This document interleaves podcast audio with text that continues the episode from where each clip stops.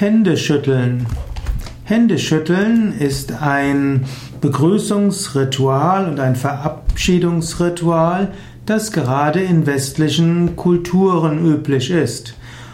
Heute, wo die westliche Kultur sowas wie die Weltleitkultur ist, geworden ist, wird fast das Händeschütteln universal angewendet. Wir dürfen aber nicht vergessen, dass Händeschütteln nicht in allen Kulturen praktiziert wurde. Auch vom hygienischen her ist das Händeschütteln gar nicht so sinnvoll. Man könnte sagen, dass Händeschütteln äh, durchaus an der Verbreitung vieler Krankheiten mitwirkt. Ob es Erkältungskrankheiten sind oder Magen-Darm-Infektionen, das kann alles durch Händeschütteln weitergegeben werden. So sollte man gegenüber anderen Kulturen und Religionen offen sein. Manche Menschen begrüßen sich, indem sie eine Hand aufs Herz geben oder in Indien zum Beispiel gibt es den Namaste-Gruß, wo beide Hände vor dem Brustkorb zusammengegeben werden und man den Kopf leicht senkt.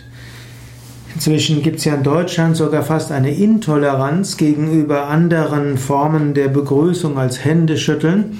Hm, zum Beispiel gab es im 2016 so einen Skandal, dass ein Schüler der Oberstufe seiner Lehrerin nicht die Hand schütteln wollte und deshalb sollte er von der Schule verwiesen werden oder sein Abitur nicht bekommen. Hm, man erlaubt so viele andere Ausdrücke menschlichen Daseins. Man sollte tolerant sein gegenüber dem, was andere Kulturen machen. Wenn Händeschütteln als Ausdruck der Verbundenheit. Händeschütteln selbst ist ja durchaus ein schönes Ritual. Wenn man Hände schüttelt, soll das heißen, dass man sich miteinander verbindet. Die Hände kommen ja vom Brust her und vom Herzen. Und so, wenn man sich die Hände gibt und dabei wirklich von der Tiefe seines Wesens sich miteinander verbindet, dann ist das ja etwas Gutes. In diesem Sinne, wenn du Hände schüttelst, dann schau doch dem anderen kurz in die Augen, fühle sein Herz und verbinde dich mit dem anderen. Das Händeschütteln gab es übrigens schon in der Antike. Allerdings dort war es etwas mehr als nur mal zur Begrüßung. In der Antike hat zum Beispiel der Paulus im Brief an die Galater erwähnt, dass man, dass man die rechte Hand der Freundschaft reicht.